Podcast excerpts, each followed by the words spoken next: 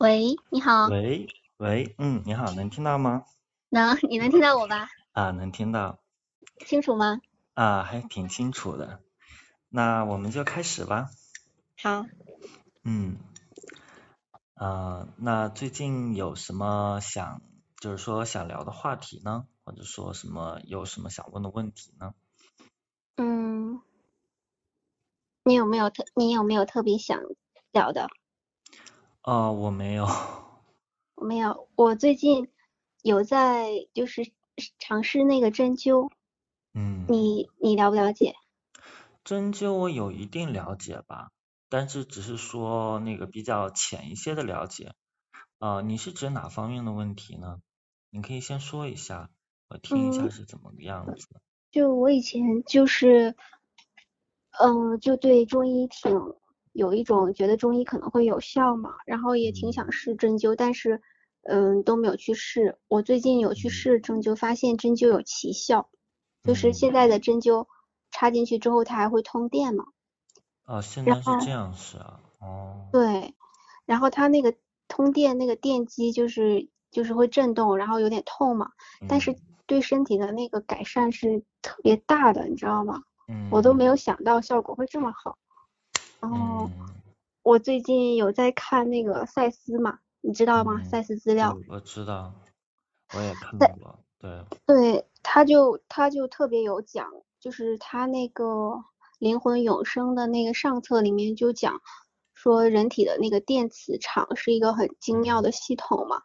然后我就想，可能是这个针灸加上了通电之后，对那个电磁的那个感影响就特别大。我我就没想到针灸就特别有效，真的挺惊喜的。嗯，它针灸它其实主要是通这个经脉嘛，它想把你这个经脉打通，然后它那个气它自然而然就那个怎么说就开始流动了，是这样的。身体里面真的有气吗？嗯，反正这个是中医的一个理论。那这个的话呢，因为我自己我之前我也学过这个小周天嘛。那你其实你就是说你在练这个小周天的时候，呃，它确实是身体会有这种感觉。小周天是气功吗？小周天，哎呀，小周天它应该是算是一种气功吧。但现在的问题是，主要是我对这个气功我没有太直观的了解，因为就我的印象而言，这个气功好像，呃，分类还挺多的，然后主要好像还是，好像是上个世纪这个七八十年代那会儿流行的吧，就是那会儿有这个就是人体特异功能的这个风潮嘛，所以那个时候好像气功比较，啊比较旺盛，然后就很很多。什么新派的气功，旧派的气功，然后旧派气功，然后又革新成为新派的气功，这种好像就都很多，然后你也说不清它是怎么啊，就怎么个回事。呃，小小小周天这个是传统的道家的那个功法了，它是体术吗？嗯？是体术吗？一种健体的。不是，它应该也是一种气功吧？就像瑜伽的那种。小周天的话，就是就是武侠小说中他们常说的那个打通任督二脉呀。那具体他是怎么做呢？具体怎么做啊？这个那个呃，小周天如果简单的说的话，一开始就是他先打坐，然后打坐就是气沉丹田，然后你就是一直感应丹田那个部位。然后直到你什么时候你能感应到他那个，它确实是有一个像像一个丹一样的东西那样嘣嘣嘣开始跳，然后等你感受到它开始跳的时候呢，哎，你慢慢你你往你就是把这个丹，你就是带着意念给它往下推往下带，然后呢从这个身体，因为那个丹田大概就是腹部这里嘛，腹部那个就是呃骨盆这个区域，然后或者说这个生生殖器这一边。然后，呃，它首先先是往下沉，沉到沉到最下面之后呢，就是沿着这个尾骨这边，然后从从下往上，哎，就是沿着这个脊柱一直往上通，往上通，然后到了这个头顶百会穴之后，它再那个往下，然后再从那个正面，然后一直回到肚脐这个位置。那你后面这条嘛，那个就是那个督啊，就是就是说你这你这整个一圈子就是任督二脉就打通嘛，所以小周天它是这样的。然后这个你实际练的时候，它它其实也是很多注意的吧，就有尤其是你后面这一段就是从下往上通，这个路径是还是属于比较难通的，就是嗯。它有很多关，你要你要慢慢去那个冲关，这样。就是自己会感觉到那个气通了，还是说那个那个那那个河它会移动呢？你自己，嗯，就是说你这个怎么说呢？嗯，小周天你基本上你要练的前提是你首先你先能感受到你那边确确实实有那么一个。嗯，有那么一个单在那边跳，如果你感受不到，那说明你你基础都没有打好，还还不能去进行下一步。所以它动是那个单会移动的感觉吗？这个怎么嗯，可以这么说吧。其实小周天这个它到底是怎么回事？我我虽然练了，但是到目前为止我也说的不太清楚。就你像这个，如果你要是说学瑜伽什么，它不是有这个脉轮这这些说法嘛？嗯。但是脉轮什么的那个其实它是中脉，也就是说它是身体中间的，它其实是丁算是一个，嗯，也也不能说是虚拟的穴位吧，但是它倾向于是你身体内部的一个一个穴位。但是这个小周天呢，它它这个任督二脉，它它都是非常体表的穴位，就是说它跟你里面的那条中脉是没有太大关系的。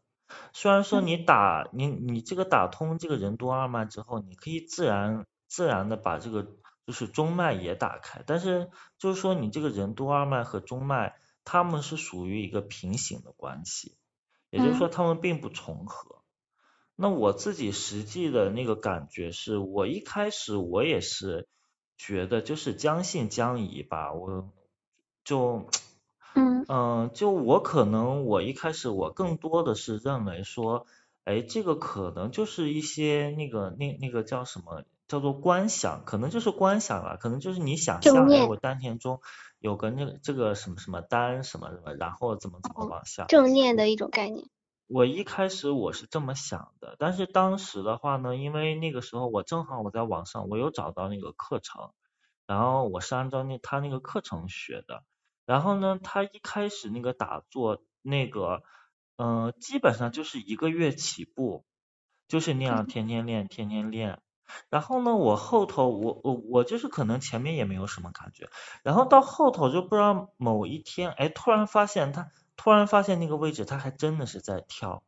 就有个东西嘣的一下跳起来，然后我感觉整个人一下子啪的就那个干什么了，立起来了。就那个东西，它不是说是你你你意志能控制的，那他自己想跳就跳，不想跳就不跳。所以说是那么个东西。然后然后我一看，我说哎，还真的很神奇，我还真的没有想过身体也还有这么一种机制，然后也不知道是怎么回事。然后呢，就是呃，也就是带着意念往下推，然后就是慢慢的破关。然后那个破关，尤其是就是你破完脖颈那边，感觉那个气确实嗖的一下子就穿穿到那个头顶了，那个感受是怎么说？我觉得是很强烈的，这基本上是和他的那些啊教小小周天一些功法上。啊，和他们描述的那些感觉是差不多的，就你这个气从下往上通，它到每一段的时候，那个感觉都略有不同，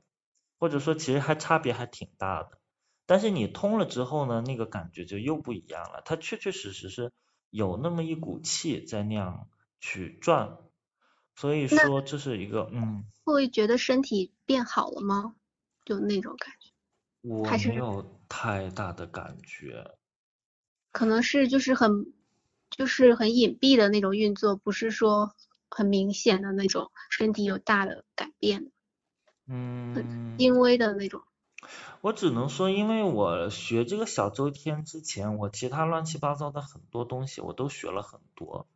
所以我也搞不清到底是哪一个更有效。嗯。他的话，如果说我之前我什么都没有学过，哎，然后光学了小周天，然后身体啪一下子变得怎么怎么样，那我肯定可以，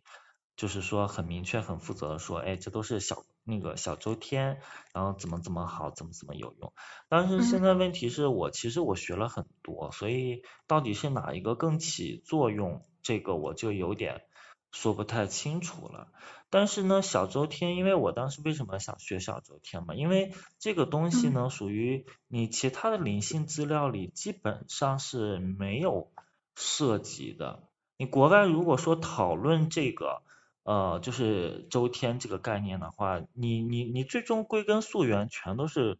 这个，全都是还是会追追溯回这个道家的。是的。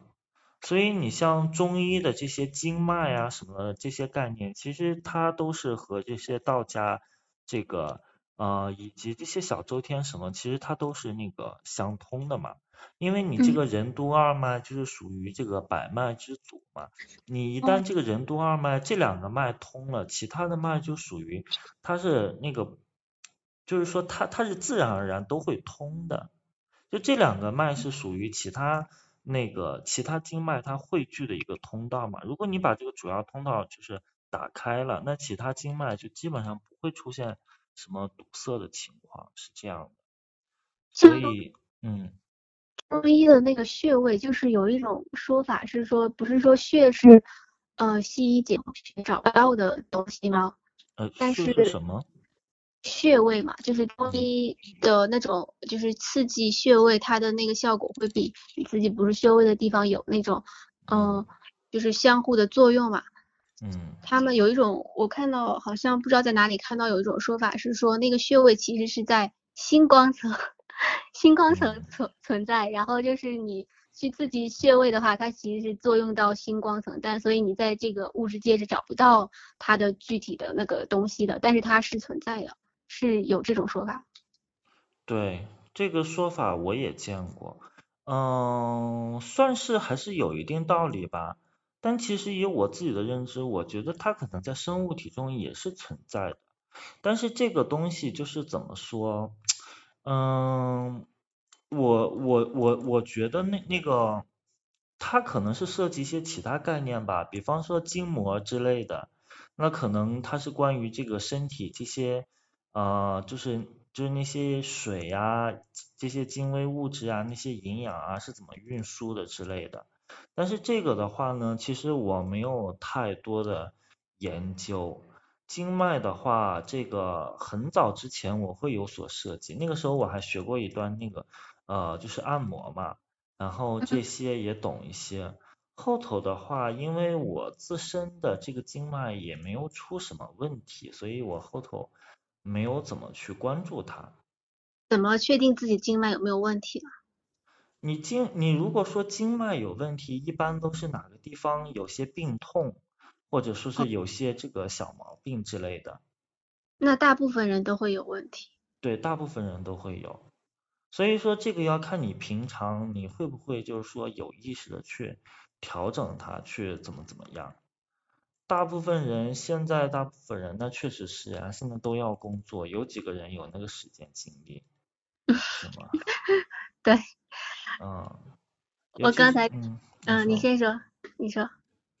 我说，尤其是很多人，他他可能他明明知道自己身体就是有问题，就是需要休息，但问题是，那那他没有假期呀，他还要工作呀，是吗？所以必须得带病上班，对。对。对，所以我就辞职了嘛。嗯，是。我感觉辞职之后还是，嗯，感觉很多痛苦或者是很多问题就直接就消失了，不需要解决。是啊，就没了。是。对。我刚才想说一个什么，然后忘掉了，一下子想不起来了。哦，对，我想跟你说那个，就是。就是他们这个星光层的这这这一套理论，你你觉得他们是他们是从哪里发展出来的？是从赛斯资料发展出来的吗？不是，星光体这一套资料，这个是早就就是早就有了吧？我其实我跟那个我老师学的时候，这一套我也是比较熟悉的星光层，然后包括哎星光层面，就是说它有哪些哪些操作，它可能会遭，就是说遭遇哪些问题，呃可能遭遇哪些攻击，以及你要怎样去修正它，以及你要怎样去管理它，其实就是说，嗯我学的还是比较全面的，还是很复杂的一套东西，但是这个东西呢，到了后期。嗯，它逐渐变得不是那么的，那个不是那么的，呃，也也不能说不是那么的实用吧，但是有一些跟不上时代，就是说这一套理论呢，它是基于声音的，而现在呢是属于一个基于光的时代，那你基于声音的那个，就是说你你你整个这一套系统的话呢，因为它是有配套的嘛，你这套理论它是基于振动的。你之所以去修复这些星光层啊，或者是怎么怎么样，其实他是希望，哎，你的振动越来越高，然后什么你的思什么你的思想意识啊，什么你的思想频率什么就越来越高，然后这些高了之后呢，好像哎你你就是呃你就是什么创造梦想啊，显化梦想的能力哎也随之变快，怎么怎么样？那这个是这一套就是基于声音的。这一套理论，但是问题是目前呢是一个算是一个基于光的时代，所以说它嗯它的一个理论呃怎么说它的一个基础已经那个不是那么好用了吧？就就比方说我们现在这个时代，其实我们最重要的，我们不是去怎么去显化梦想。不是说，就是就是因为比比方说你之前说到那个星光层嘛，其实它是有配套的。比方说它要显化梦想，那么它有一个显化的一个办法，就是说它的那个梦想嘛，它是有这个七个显化层。哎，任何事情呢，首先就是说你的梦想，首先呢，它先发生在这个高维度，然后呢，你啊就是说不断的。然后让这件事情从高维度那个降下来，一层层降下来，最后落到现实，哎，啪那个就成为你活着的这个现实了。所以就是说，我们要提升自己的这个频率嘛，然后让它吸，就是把它吸引过来。然后这样的话呢，你显化这个梦想可能是，呃，可能是半个月，呃，什么，可能是半年、一年，甚至是可能是七八年，这样让一个梦想逐步显化，这样。但是我们今天这样的话，它更多的它不是关于我要怎么去显化梦想，它更多的是我要怎么去那个就是顺就是说顺从呃顺从生命顺从时代的发展，或者说我们这个今天更加讲究的是要一个活在当下，要这个要那个叫做 surrender，那个叫臣服。我觉得很多时候我们不能对未来有太多的设想，因为光的时代变化太快了。你你不是说什么梦想，你还可以像以前一样，哎，慢慢显化就成为现实的。以前这一套理论它是真的很有用，因为我那个学校中，我们呃我的很多同学啊，他们就是都是在我老师原先期那个学校，就是学了可能十几年。那他们的话呢，之前都是用这一套。这个震动啊，用这套能量管理啊，用这套法则去那个显化梦想，那都很成功。然后那套，它其实在之前的，呃，大概是二零一五年之前吧，其实就是很，就是很现实，就是很容易。也就是说，你，嗯，怎么说？可以说这种努，你你只要努力就有回报，就你可以这么说，它基本上是这样一个法则的。这个信奉者和实践者，只要你努力就会有回报。但是我们全球进入这个一五年之后呢，整个世界的现实它越来越不是这样了。很多时候是你努力也没有用，很多时候那你其实你想获得成功，更多的就是得靠这种靠这种机缘，靠这种运气，或者说靠一种呃努力之外的东西，对吗？你像我们之前很很多时候，哎，那个呃，就像很多明星吧，那可能他们之所以成为明星，之所以成为歌星，对不对？都是要有这种自己的这个啊怎么说，就是自己的作品啊，或者说自己要有本事怎么怎么样。但是像我们最近这几年，你也你也看到了，基本上你能成名的这些人，他背后无一例外，他他几乎很少人是有真凭实学的，对吗？很多时候他都是有背后的这些推手，有这些啊所谓的资本，或者是怎么怎么样，或者是就是像这种杨超越这样，哎，就是自己一下子幸运，对吗？然后就那个一下子成名。那我们这个时代确实更多时候就是得靠这种，嗯，你说？机缘巧合。可以这么说。我那那。那那个就是说，命运轨迹有一个那个是在投生之前去设定的这个呃这个东西是不存在的吗？存在。这个的话呢，我其实把它叫做这种，呃，你可以把它叫做命运之书。就是说，你出生之前，你首先会设定一个一个大致的剧本。但是这个剧本只是剧本，具体你到底要怎么上演，那现实情况复杂的多。这样吗？它不会涉及到，就是一直细节到小的细节方面。它会给你涉及到细节，它会给你涉及很多很多的细节。但是就像我们真正的表演一样，你你你剧本只是剧本，你哪怕说是你就就怎么说？哪怕是所有演员全部都按照剧本来演，他也总是会有一些意想不到的意外。嗯，就像剧本杀一样。嗯，就像剧本杀那种感觉。有可能，甚至是这个就是问题，可能是出出自于演呃，甚甚至是出自于舞台之外。所以说这是一个，嗯，很多人，大部分人他这个出生。呃，或者说你你可以说所有人出生都是有剧本的，但问题是你真正按剧本演的人也很少。这样吗？对，在这个世界上，其实这个这个剧本，其实我可以把它理解成一种业力，就是说你按照业力来生活就可以了。但问题是你这个世界上呢，很多人他发明了各种方法，其实他是在逃避这种业力的一种规则的。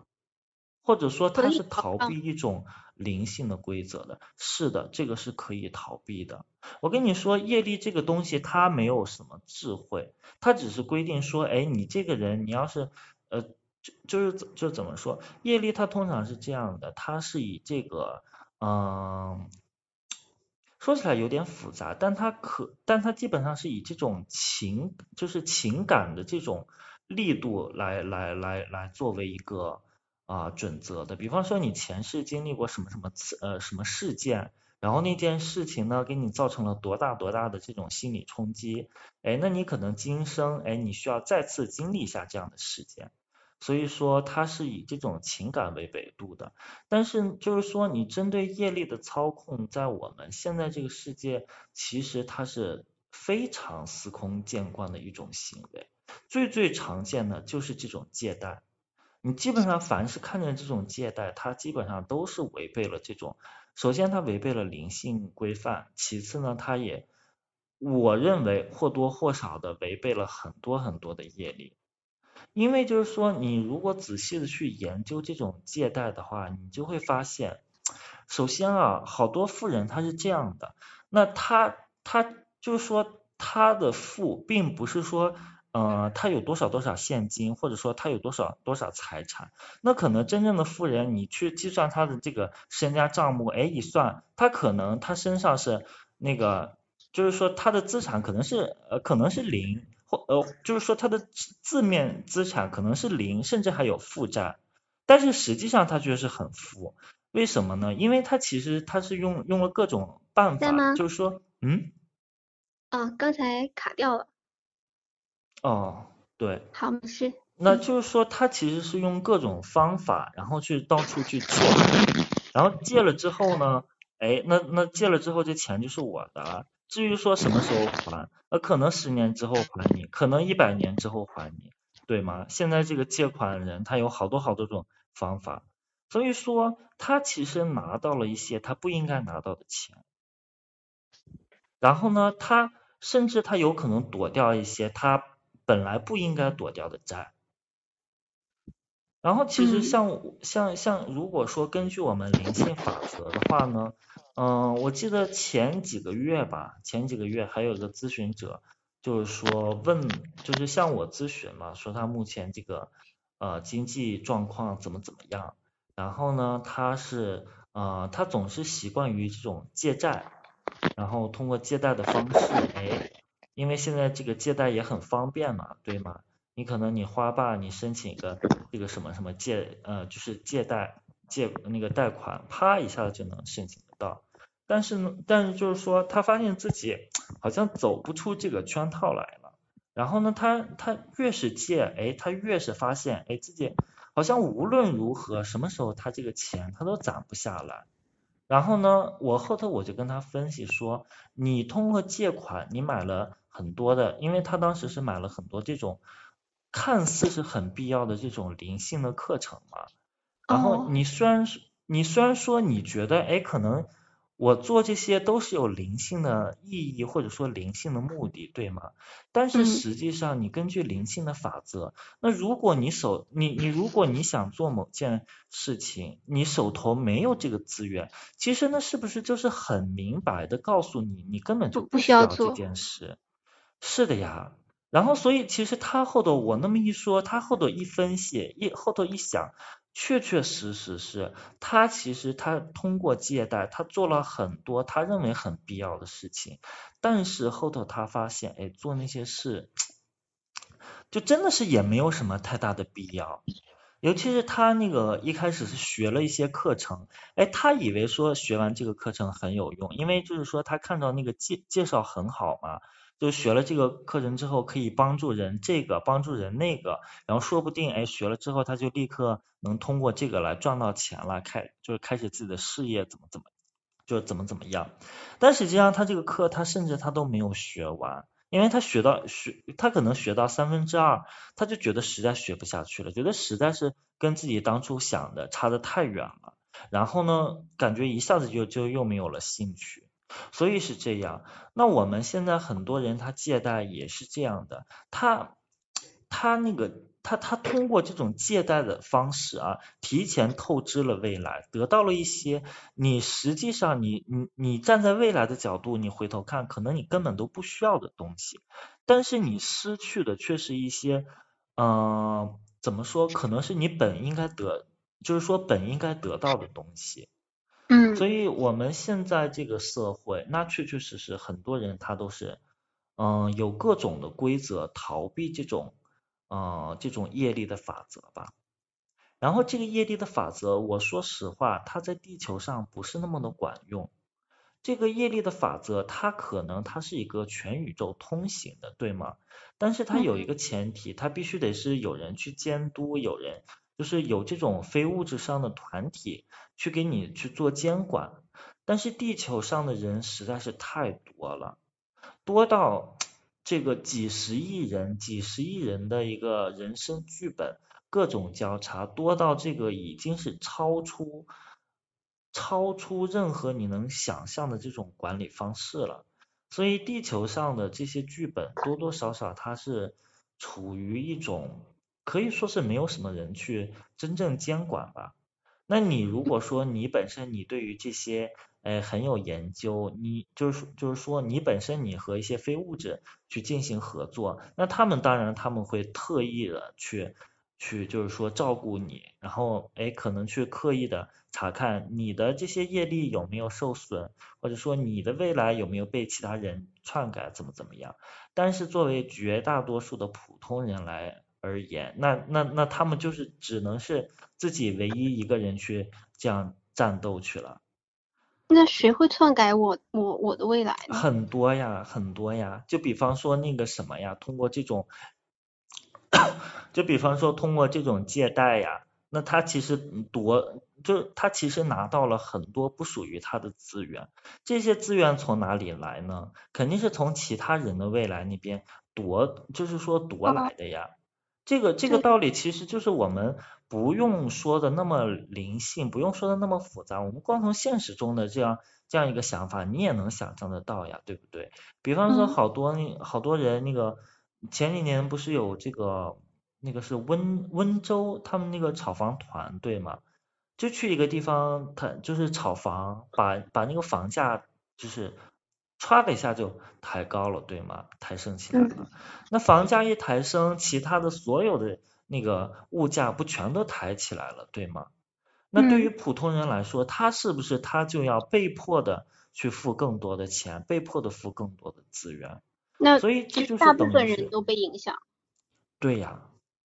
大部分人都被影响，这就是没有说是嗯故意想要去怎么样去吸每某个人的未来，但是就是他这样做，就每个人的未来都被。如果说他想故意的吸某个人未来。这个是通呃，这个基本上是通过一些呃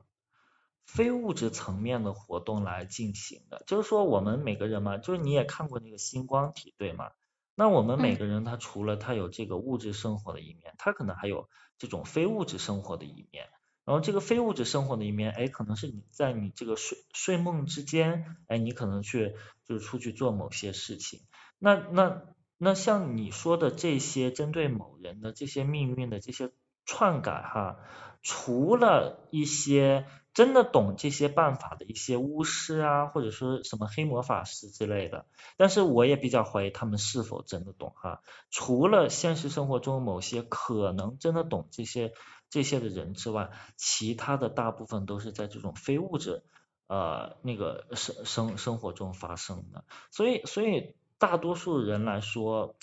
他们可能可能对你的命运做过某种恶事，但是他们本人现实世世界中的本人对此是一点知觉都没有的，毫无知情，就是毫无知觉的，一点都不知情。就是在星星光层做的吗？可以这么说，这个的话是，嗯，要看你到底有没有那个能力去去，就是说看到这一层。有些人的话，他会有这种比较特别的，呃，就是说比较特别的途径，他能够意识到这种非物质世界中，哎，他们有哪些，就是发生过哪些事情。那对于绝大多数人来说，这个这个实在是离得太远了，大部分人没有这个能力。甚甚至你连怎么连这个能力它是怎么运作的，可能是可能真的是一点感觉都没有。嗯，就就好像是说，嗯，我们睡着之后，我们还有另外的一个完整的连续的人生，就比如在那个星光体，就是做一些事，但是我们醒来我们就不记得，但是我们只要一睡着，我们就又还记得。对。但是醒来你也不一定是不记得，有些人他确实是有特别的方法是可以记得。那我之前的话，我在那个澳洲，嗯，在在澳洲的话，因为那个澳洲它的那个土著嘛，它的那个土著文化，他们是特别懂得这种所谓的这种睡梦时间的，就他们那个叫做 dream time 嘛，然后他们对这个是有很特别的。一种理解和天赋的，因为他们当时，嗯，澳洲那个地方嘛，它中间是这个大沙漠，对吗？然后边缘都是这些茂盛的丛林，然后，然后他们的那个土著，哎，可能是他们那个土著，我当时听导游说，都是四五万年的历史，或者是，哎，应该是三四万年的历史这样。那他们那些土著，他们是怎么去穿越那些丛林，然后在没有导航的情况下，就是。找找见其他部落呢？他们其实就是依靠这种睡梦时间。那他们呢也有这种呃所谓的叫做 storyline，叫做故事线的一个东西。那他们是通过吟唱这种呃故事线的一些歌曲，然后他们通过这些歌曲呢来做到某种意义上的，好像好像就是说可以理解这种睡梦时间的这样这样一种状态。那按照他们的说法呢，如果你想你你想在现实生活中找到某个人哈，那你必须首先先在这种非物质层面上，或者说在这种呃 dream time 的这种层面上先找到对方。你现在非物质层面上，你先找到了对方，和对方有了这种联系，有了这种羁绊，随后呢，你在现实生活中就一定能找得到。所以这个的话，它可能是和很多很多文化的，嗯，这种这就是说这这种传统文化可能是都有一些牵连吧。就因为这个羁绊这个词，这个我我我如果记得没错的话，它应该是来自日本吧？这个嗯，对，是。它就是说人与人之间这种剪不断的这种啊这种牵连嘛。所以说，如果你一旦有办法，你首先先先在这种非物质的层面上，在这种 dream time，在这个梦想梦想时间，在这个时间上，首先，呃，也也不仅仅是梦想时间吧，这个 dream time 翻译过来，它就是睡梦时间。如果你首先在这个时间上，你先和对方建立起了某种羁绊、某种牵连，随后呢，你现实生活中。你就有着这么一条蛛丝马迹，这么一条牵连，能让你和对方相遇。所以说，像他们，像他们这些土著文化的话，如果说他们想找个伴侣，想找这个灵魂伴侣什么的，他们都是要先先在这种，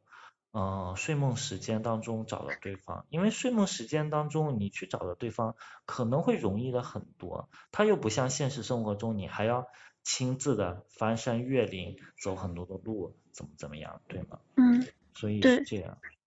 那个灵魂伴侣和那个双生火焰是有差别的吗？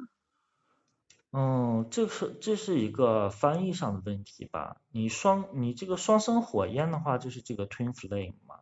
但是灵魂伴侣的话，那个我是把它分两种，一种是这个 twin flame，一种是这种 counterpart。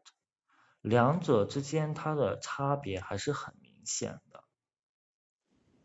自己能能察觉是不是吗？能察觉，这个就真的是很简单，只要你遇到你就会啊怎么说？只要你遇到你就能明白，因为它跟普通的这种，嗯。因为它跟普通的这个关系实在是差别特别特别的大，就是两个人基本上不会不会认错，会有感应的那种。它会它会呈现某些特别的特点，就是特别的特征，它不会是普通的那种呃，就是普普通遇到伴侣的那种形式。就是说，你之所以遇见他，一定会有一个理由。有一个功课或者是业力，对，就基本上以我的经验啊，你和对方的相处，呃呃什么相处？你和对方的相遇，大部分情况下都是都是要经过某种特别的机缘，然后如果不是这种机缘的话，就就很值得那个。那和普通的伴侣相遇，不是也是有机缘的吗？对，有机缘，但是那个灵魂伴侣是另外一个层面了，是一种更加不可思议的吧。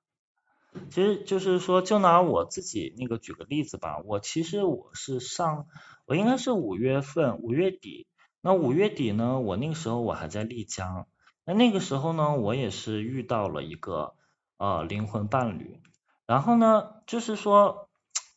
我一开始的话，我还没有很特别的感觉，就是说我还没有觉得说，哎，这个人就是我的灵魂伴侣，因为可能说我对于灵魂伴侣这个课题，就是本身我经历过很多次了嘛，我对他本身也看得很淡了，然后可能任何人出现，哎，我都不会觉得有什么特别的。那一开始我也没有觉得说这是个很特别的人，后头呢？后头我们就是在一起在一起聊嘛，然后突然聊到自己那个年龄这个课题，然后我就想跟他比一比，就是说看看到底是他比较大还是我比较大，然后我们就逐个的就是报这个出生时间，哎，先报这个出就是先报这个出生的年份，然后一听，哎，我是九二年的，他也是九二年的，然后我说是那月份你不可能是跟我一样吧？我说我是二月，他说他也是二月。然后我又问他，那他哪一天出生的？他说二十七号。然后我一听，完了，跟我是同一天出生的。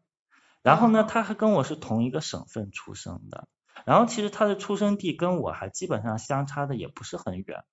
而且其实最神奇的一点是，我跟他后头去聊的话呢，你包括这种人生经历啊，包括这种家庭背景啊，其实都是反面，都是反着来的。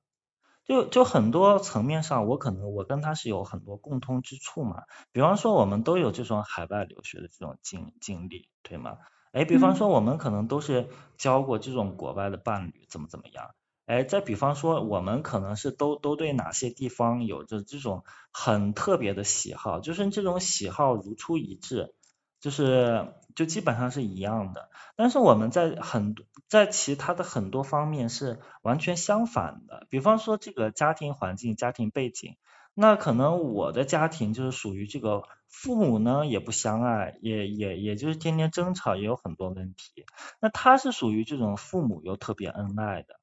然后我这边呢，可能因为这个父母的关系啊，他们本身很争吵嘛，所以这边我跟他们的关系也很陌生，然后怎么怎么样，然后他呢可能又是完全相反的，然后再比方说，哎，我可能从小到大我都是在我原本的那个环境中长大，直到我后头那个大，就是说大学之后。毕呃毕了业之后，我才有这个能力去出去，或者说做一些我想做的什么事情。那他呢？他是从一开始，那他可能就离开山西了，然后他从来就没有在这个环境中长，就是说怎么怎么成长过。然后直到他长大之后呢，哎，他突然又又又又觉得，对于他出生的这个地方，好像就是有有一种，好像想想。呃，想要一探究竟的这样一种心态，所以他想回去去探秘，而我呢是有点感觉，我好像一辈子都不想再回去了，所以在很多程度上，我和他是属于这种完全对完全相反的，对。那那个双生火焰呢？这个其实就是双生火焰呀。那他不是灵魂伴侣，是双生火焰。呃，灵那个灵魂灵魂伴侣包括这个双生火焰和这个 counterpart，就是一个叫做双生火焰，一个叫神圣配对。哦。嗯，然后这个神圣配对的话呢，是它是属于一个和你基本上是嗯特别相反的一个人，然后这个人呢和你是属于那种没有太多共同点的，甚至是。基本上是什么都是你的反面，但是正是因为这种反面呢，可能他对你的吸引力会特别特别大。就我觉得他可能是符合很多人对于这种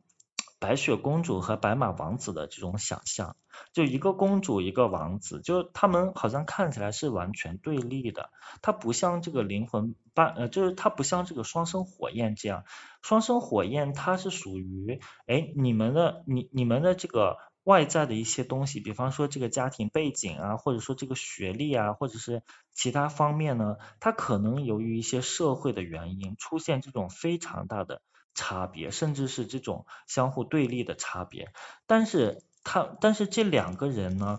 呃，他们是他们有一种神似，就是有就有一种我我什么东西我不用多说，你就立刻你可以懂我，是属于这种。所以如果你跟你就是说如果你遇到你的这个双生火焰呃双生火焰的话，它最常发生的一件事情，最常发生的业力。就是很就是很多你自己讨厌的你自己的一些东西，你会很明白的看在他身上，哦，然后你对他会就是说你对另外一半可能会升起一种无名的怒火，然后这种怒火 就是就是怎么说，让你简直是受不了了，一刻都受不了了，为什么呢？因为那个就是你自己照镜子呀，因为那个就是你一直看到自己。嗯，算是你自己一些，嗯，怎么说吧，就好比说，你像你现在三十多岁，你遇到一个伴侣，然后你从他身上看到了一些你非常讨厌的一些模式，可是这些模式实际上就是你前面三十年你苦苦的把它隐藏起来的一些东西。那这些东西之所以被你苦苦的隐藏起来，当然是因为一些。当然是因为你，你当然是因为一些很特别的原因，导致你真的是没有办法去，就是说那个面对不了，你面对不了，是的，你一旦去面对它，你发现真的是很难堪。而这个那个神圣配对的话会好很多，神圣配对的话它不太会出现这种呃，就是说你你你就是说自己恨自己或者说自己爱自己这种情况，他更多的是他要讲究一种，嗯，怎么说，好像是一种类似于这种阴阳协调，或者说一种，嗯，就是就是你缺失一半，然后剩剩下剩下那一半由他来拼图的感觉。对。然后你们两个如果拼在一起的话，那可能是属于这种，就是该有的就全有了，它是这样一种感觉。所以这个，我觉得很多人他对于这个灵魂伴侣的想象，也好像这个人是我的另一半，可能我觉得这个就是所谓的神圣配对，它和真正的这个双生火焰是不太一样的。双生火焰是不会出现这种。所所所谓的这种拼图的这种感觉，因为双生火焰，对方是另一个你，他不是缺失的你，他只是另外一个你，然后在不同的环境中活成了不同的样子。啊。然后如果你看到他，你有一些很深的一些愤怒，或者是很难处理的一些情绪升起的，那基本上那些都是你自己的一个反应，都是你自己的一面镜子。所以，嗯。那我们遇到双生火焰，它这个机缘是意思是说要做一，就是要修一些什么东西吗？还是说只是偶然就碰到？不是偶然，这个没有偶然。你基本上，你你如果想遇想就是嗯想遇到这个灵魂伴侣，或者说想遇到你的双生火焰，那有个前提，你必须首先先完结那个就是嗯。亲密关系或者说婚姻方面的一些业力，只有你足够的完结这些业力，只有你在这个灵性层面上哎被视为你足够有能力去理解这个课程，那他才会呃有这样的机缘出现。因为因为我说实话啊，你像现阶段你遇到嗯像就是说像现在地球这么个阶段，所有人你如果遇到自己的这个。灵魂伴侣基本上都不是很愉快的旅途，基本上他都是面临着很大很大的矛盾，很大很大的冲突。那很多人想象的说，哎，我遇到了自己的灵魂伴侣，我就一辈子这个什么，就是好像 就永远开心，永远快乐，这个是不现实的。因为地球现在的一个处境，或者说绝大多数人的一个处境是什么呢？就是我觉得可能百分之九十九点九九九九九的人，就就这个九无限就是无限延长哈，就可能这样的人，他们一生都在学习一个课题，就是我自己要怎么活得快乐。对啊。而这这是一个很难的课题，我觉得大多数人一辈子都学不懂。所以你如果像这样的课题你都学不懂，然后你要去学这个灵魂伴侣的课题，你要直接的去面对另一个自己，我觉得那好像是一件，嗯，怎么说吧，特别难的事情。那我们跟自己的双生火焰会是说是同一个那个源头灵魂的同来自同一个源头灵魂的这种意思吗？会。会，但是但是另外一点你需要知道，就是非物质上的事情呢，它是充满着很多可能性的。我们出生的时候呢，哎，我们的这个呃源头啊，或者说我们的这些灵魂什么是确定的。但是随着你在人间人世间，你你你你随着各种事情不断推进，然后各种事项不断发展，其实很多事情都是有各种可能的。就很多人他可能本来不是你的灵魂伴侣，但由于你处理了很多业力，由于你可能重新的，嗯，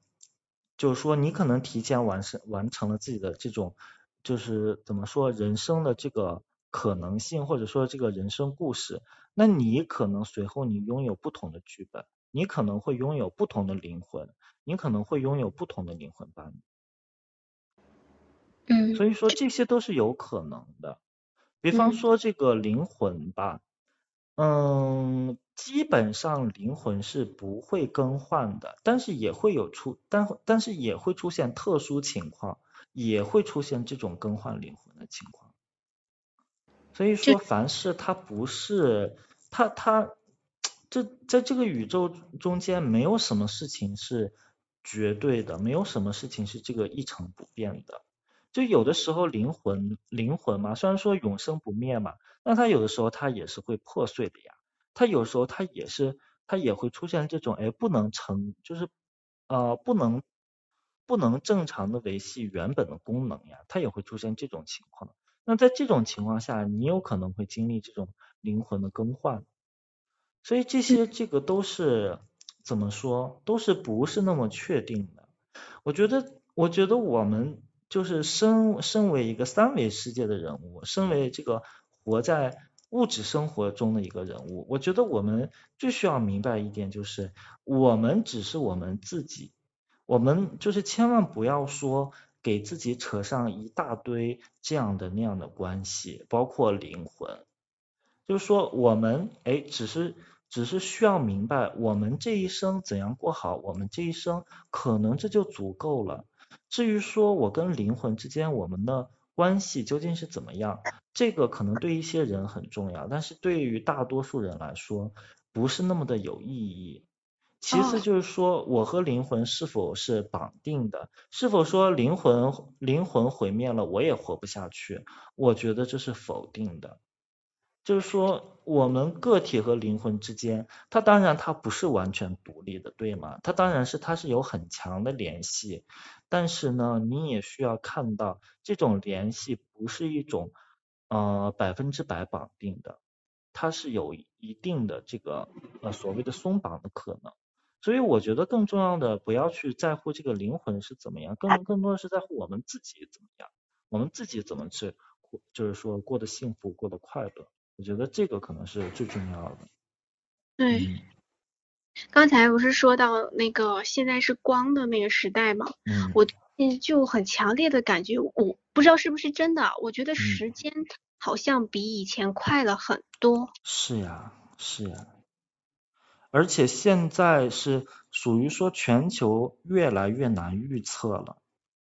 就我不知道你有没有印象哈，好像是在很多年之前，哎，你你就是你，嗯，不管是这种经济呀，还是说政治啊，很多事情它多多少少都是处于一个可以被预测的，而且大部分情况下还它都是根据这种，可以说都是根据规矩来，但是呢，你像现在。越来越多的天灾也好，人祸也罢，整个世界它其实是朝着这种无序和失控的这种状态去走的。就是说，如果你回到以前哈，大部分人他对于未来都是有一个想法，都是有一个预期的。然后这种想法、这种预期，大概率也是，呃，也是可以实现的。但是像现在的生活，我觉得可能所有人。对于未来都都很迷茫，都不知道明天在哪里，都不知道未来会怎么样。所以他就不生小孩了，是吗？对，这个是一方面。我觉得确实很多人就是他会啊这样去选择，就是说，哎，那个就就从我这里开始好了，我们就以后就不生小孩了。我觉得这是很自然的呀，因为那个目前虽然说它是属于一个光的时代。但问题，这个光呢，其实在整个星球上来看呢，它是逐渐消散的，它是越来越少的。所以说，我觉得未来这，嗯，可能大概率这就是一个灭，就是说一个整个人类整体一个灭绝的一个，嗯，怎么说吧？对。为为什么地球上的人会超出常量的多啊？为什么会超出常量的多？因为这是。很，就是很多年的一个积攒，很就是说很长历史的一一个积攒，它可能是最开始一些呃一些小的原因，然后没有修正，随后呢逐渐变成了大的原因，然后呢等什么时候哎一被发现之后，发现这个原因已经大到失控了，已经大到处理不了了。我觉得这个就是说，呃与就是说，不管是不管是放到。整个宇宙也好，呃，或者说放到这种，嗯，所所谓的这种，嗯，怎么说，这种永恒这个层面上也好，那我们我们凡是做一件事情哈，我们任何人任就是在宇宙中没有任何势力可以百分之百的去保证这件事情就是会朝向自己这种所所期望、所规定的这个路径去走，它总是会出现一些意外，对吗？那其实就是因为有这些意外，你的这你的这些所谓的探索，你的这些所谓的扩张，它才变得有意义呀。那如果说凡事都是你想怎么样，它就怎么样，那你会发现这个这个游戏你很快就玩腻了，对吗？它就是这种有意外，它才会，啊，怎么说？就是有意外，它才会有精彩。那我们地球呢？可能是因为某些意外，然后才造成了现在这个局面。然后呢，到现现在这么一个局面，就回头一看，这可能，啊。我觉得可能绝大多数人过得都不开心，都不幸福，都不快乐吧。我也不能说到底能不能代表绝大多数人，但是就最近看这个新闻嘛，尤其是这个伊拉克那边的，呃，什么伊拉克、阿富汗那边的新闻，一些难民什么的，然后我觉得就真的是很心酸，对吗？就同样都是人类，有些人类他只能过那样的生活，所以，嗯。为为什么我们转世就是我们死亡之后我们还要回来？我们走掉不好？这个的话，你想走当然是可以走呀，但是但是如果说，嗯，就是说对对这个问题的这个一个解答哈，我记得我之前我在学那个什么的时候，嗯，我听到过我听到过一种答案，我我在学那个内观的时候，我听到过一种答案。那那个内观的时候呢，他其实他就是想让你看看透自自己，就是自身的那些嗔怒啊，那些怨恨什么对自己的影响。那绝大多数人都会发现，哎，自己直就其实你直到死的那一刻，你总是还会有很多很多的怨念，你还是会有很多很多放不下的东西。比方说有就是有的人嘛，他一辈子习惯了挣钱，可能他死的时候他还会想着。我的那些钱要怎么怎么样，或者说有的人他可能很重视家人，那直到他死的时候还会想啊我的呃就是说我的家人会怎么怎么样，那这些那这些执念，这些他散不去的这些东西，就像是一种就像是一种引力或者说一种磁力一样，你牢牢不断的就会被地球吸住。因为你总是对这个地方有牵念，你总是放心不下，你总是有这么多这样的想法那样的想法，所以你没有办法离开。你哪怕你就算是离开，但是你真正死死的时候，那有几个人能做到轻而易举的放下？你如果说你死的时候都放不下，你那股怨念，就是根据他的理论呢，你那股执念的力量哈，好像就会随，就好像。就就是说会随着你的转生，哎，不断的回到你身体当中，所以所以说那个可能就是本身也是你的业力之一，他把那个理解成一种业力，所以说你的业力就好像这种情绪上的各种执念，哎，让你不断的对这个星球，或者说对这个星球上的一些人啊，或者是说事物，或者是对什么东西，你有这种留念。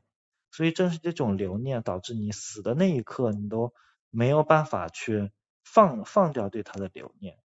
那如果你到时候你就是说按照佛教那个说法嘛，如果你死的那一刻，你真的你对这个世界上任何的事情没有没有什么留念了，那你自然是可以很顺利的，就是离开这个世界呀。嗯。嗯。对。嗯。那我。我们跟我们的那个就是灵魂伴侣会是有业力的前世业力的吗？还是说他只是说想让你看到自己的阴那个阴暗面？有业力。就我们现在这个呃世界当中，你如果想遇到这个灵魂伴侣的话，基本上对于绝大多数人，你能遇到的都是这种业力性质的灵魂伴侣。你想遇到非业力性质的灵魂伴侣可以，但是。这个就属于，呃，你你要在灵魂伴侣这个层面，你要完结所有的业力，那这个这是这可能是一个更更加难以完成的课题。嗯，对，就是我好奇怪，就是我就是我知也不知道是我最近就是在这方面灵性方面有所有，就是有新的积累嘛。然后我会内观的时候，我会看到一个呃全黑的一个空间。嗯。哦，我会发现我我会在那个空间里面跪着，然后我会看到那个人也在那里跪着。嗯。就是我会看到他在里面的状态。就是，嗯，就是呃，呃，现实中没有，就是没有看到这个人吧，嗯，就是说现实中是有距离的，但是我可以在那个黑色的那个空间里面看到我跟他的状态和我们是没有没有发生互动，但是实际上好像有一些就是在那个空间里有互动的那种形象，嗯，所以就是你怀疑那个人是你的灵魂伴侣是这样吗？我不知道他是不是灵魂伴侣，但他就是比较特别，比较奇怪。嗯，这个有可能，这个有可能。实际上，以我的经验来看，其实我好像我很多年之前哈，我也是对于这个，嗯，未就是说未来的伴侣怎么怎么样，我有一些直觉。然后呢，他其实他在短期内，嗯，就是。就是可能是两三年之内都没有发生，甚至四五年之内都没有发生。但是如果放到七八年，甚至十来年、十年以上的话，哎，那个可能后面会发生。有的时候直觉这个东西，或或者说某种预测的话，它它确实是这样的，他偶然可能会看到某些未来的片段，或者说某种感觉，未来的某种感觉。嗯，所以我觉得这个也是，嗯，就是我们自己怎么去挖掘自己的直觉，怎么去挖挖掘自己的这种预言天赋，这个可能也是其中的一个关，就是说其中的一个关窍吧。嗯，对。嗯，你会去研究自己的梦吗？我最近是有研究，之前的话还没有研究。这个的话，这个也是和人生的某一些阶段有关吧。那我之前没有研究，可能是因为就是说之前，嗯，也许不是这个课题，也许说整个环境都不太适合，怎么怎么样。那我最近之所以有研究呢，是因为就是我是那个上呃七月份嘛，那七个七月份的时候，我从这个丽江搬到这个泉州来了，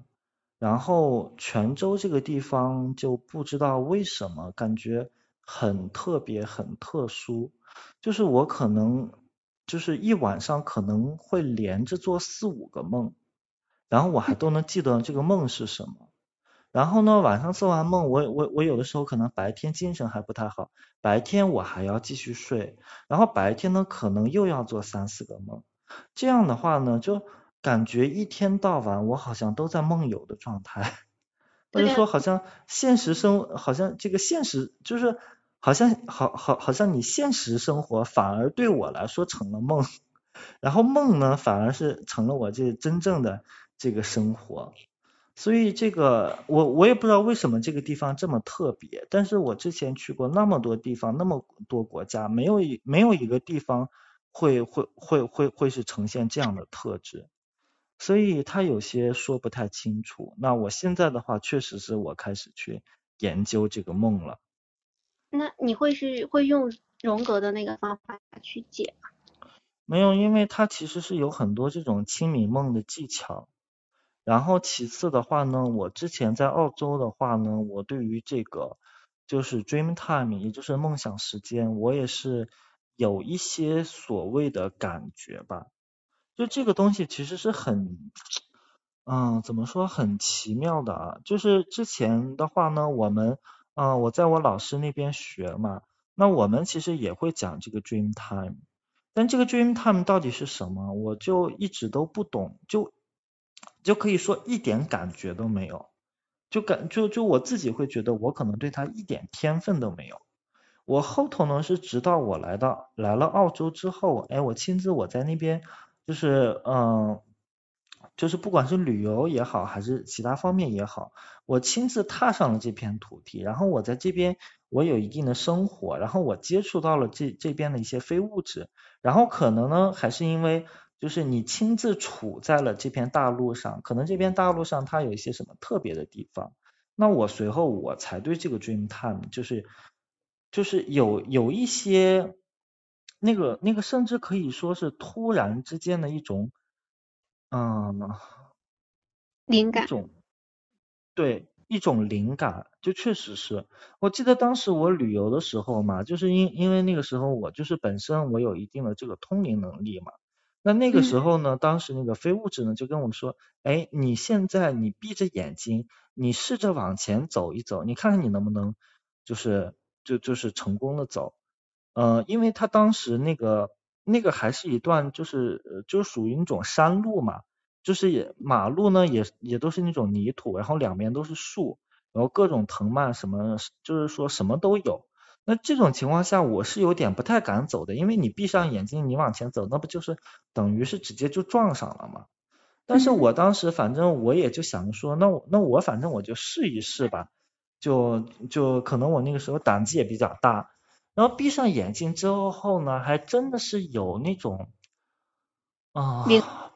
还真的是有那种灵感，就走着走着，我突然就突然就头就想那么偏一下。然后偏完之后，因为当时我不是很敢相信嘛，偏完偏完之后，我一过去之后，我就要睁开眼睛看，我看看我我到底是怎么一回事，哎，发现呢还真是真是有有那么一根树干在那拦着，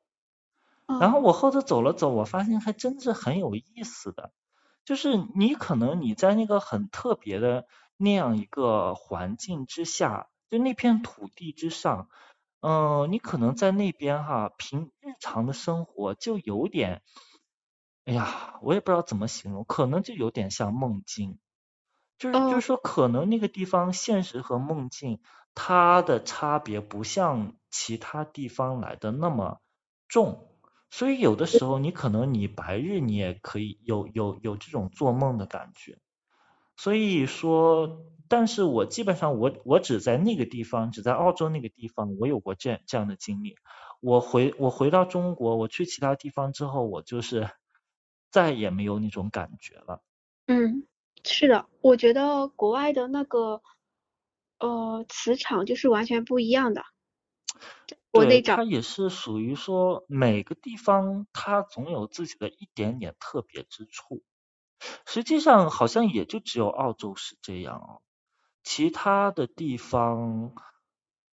嗯，其他的地方也不是这种感觉，但是就说每个地方不同的课题，每个地方不同的能力吧。但是我后头我在澳洲那边，我也是学，就是就是我学到了那种感觉嘛，就是嗯，就是我基本上知道，哎，如果我要是处于这种进入这种 dream time 的这种状态的话。我我应该是怎样一种感觉？那就是一种恍恍惚惚的感觉，好像是一种又清醒又梦游的一种感觉。嗯。所以那个就是那个就是一种不太，就就可能你在其他地方不太能常见的一种感觉，就好像那种你发就是嗯瞪着某个地方，然后就是出神，然后又又有点那种梦游的感觉，所以还是很特别的。就是说，日常生活就会呈现出这样的状态，不需要特。我的意思是我只有在澳洲的时候，我只有在那个地方的时候，我才会有这种感觉。我就是说，澳洲会是这样。对，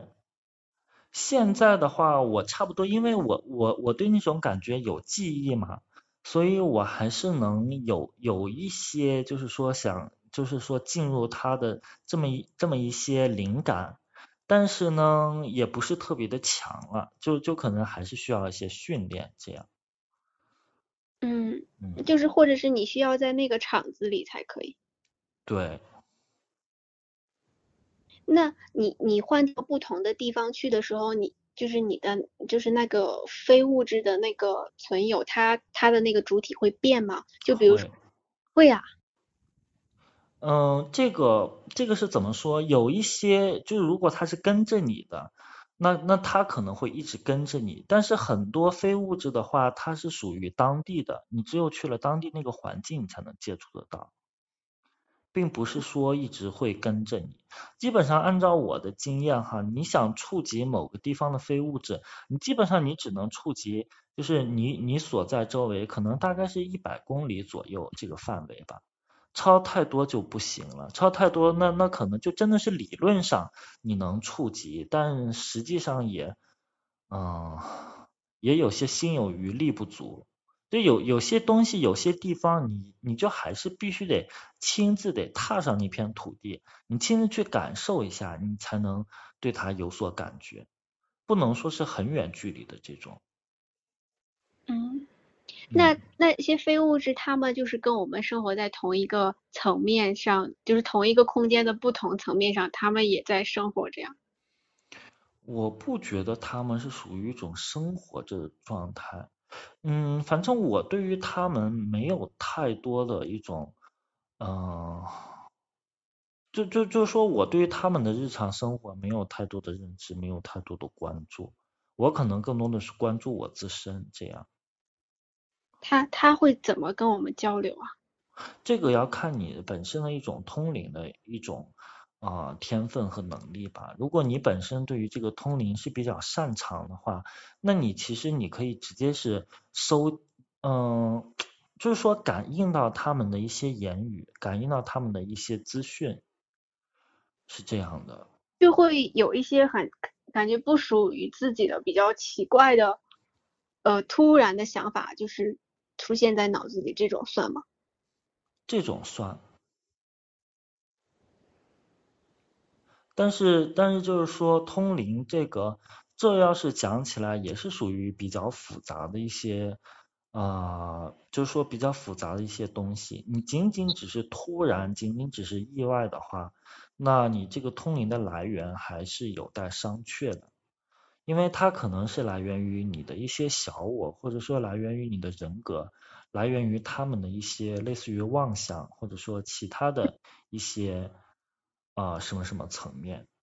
嗯，你如果说通灵的话，如果说这种可信赖的非物质，你想接受他们的一些信息，那就那那这种信那这种讯息就不仅仅只是你听到什么，或者说眼前看到，它更多的是一种心灵的感觉。对对对对对对对。就是我我其实一直都会有一个那种感觉，然后但是我早年的时候我就喜欢跟那个感觉反着来，然后我就一直过得很糟糕。后面就突然有一天我就想，如果我要是顺着那个感觉去做会怎么样？然后就从那个时候开始，就好像开了挂一样，就只要听那个感觉的就不会有任何问题，就被照顾的很好的那种感觉。嗯，那我觉得这个就是一种通灵呀，只不过说你可能还没有意识到它。或者说你还没有去有，就是说有意识的去使用它，对，就就是在一些该做决定 或者是选择或者是什么时候，都会有一个感觉，这个感觉它是有倾向的，就是说选这个不选择那种。是的，是的，对。嗯。那这个的话也，我觉得也算是一种通灵吧。其实它严格意义上来说，算是一种直觉。那直觉的话，无非不过它就是就是没有文字，没有文字的通灵嘛。对。嗯，对。嗯。嗯。那还有其他问题吗？还有一个小问题。嗯。好。对你对赛斯怎么看吧？嗯。赛斯啊，赛斯资料。赛斯。嗯，赛斯的话，哎呦，那是好多年之前的了，啊，我其实它的内容我有些忘了。哦。对，但是其实是我之前那个我的老师嘛，啊，他也有写过一些那个通灵资料和通灵资讯，那我们其中也有一个资讯也是来自于赛斯的。啊，这样。赛斯的话呢，他可能。嗯，在我的印象中和那个就是就是写过写灵魂永生的那个赛斯，好像是有一些微妙的不同，有一些嗯，但是这个不同的话呢，可能是也不知道就是就是说他是不是嗯，就是说这个赛斯是不是其中的一个碎片，这个所以这个的话有些存疑。那如果说是按照我的老师这边的一个资料的话呢，赛斯和那个 Shakti，然后这两个人呢，他其实他是呃，他主他主要是这个第嗯，怎么说？他可能是对于这个谭崔更加与更加擅长一些。这两个人呢是属于这个高维度地球时期啊，通过这个谭崔这个途径，然后呢就是说他们是成功的回到了这个宇宙源头的这样一个呃属于这种真正的属于地球本土的一个大师。但是呢，这个是属于高维度的事情了，也就是说很早很早年前的事情，久到地球都不是现在这个样子的时候。那所以说，可能说是对于这个地球上的人而言，赛斯的资料是，嗯，对他们来说是更加，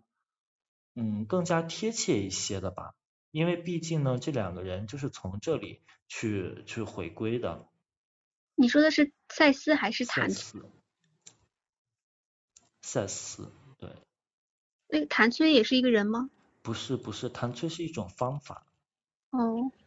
但是赛斯的话呢，他那个灵魂永生这本书也不是，他也不是关于谭崔的，所以说，嗯，这个这个怎么说吧，嗯，就是就是因为赛斯本身他也是懂很多东西，他也是有很多碎片流传，所以说我觉得可能还是有一定的渊源吧。起码说我自己，我如果是去读一些赛斯的资料的话，我觉得还是比较容易去理解赛斯的一些东西的。嗯。嗯。我主要就是读。嗯。好，那我们今天就这样。嗯，好，谢谢。好好，谢谢。嗯。好，拜拜。嗯，拜拜。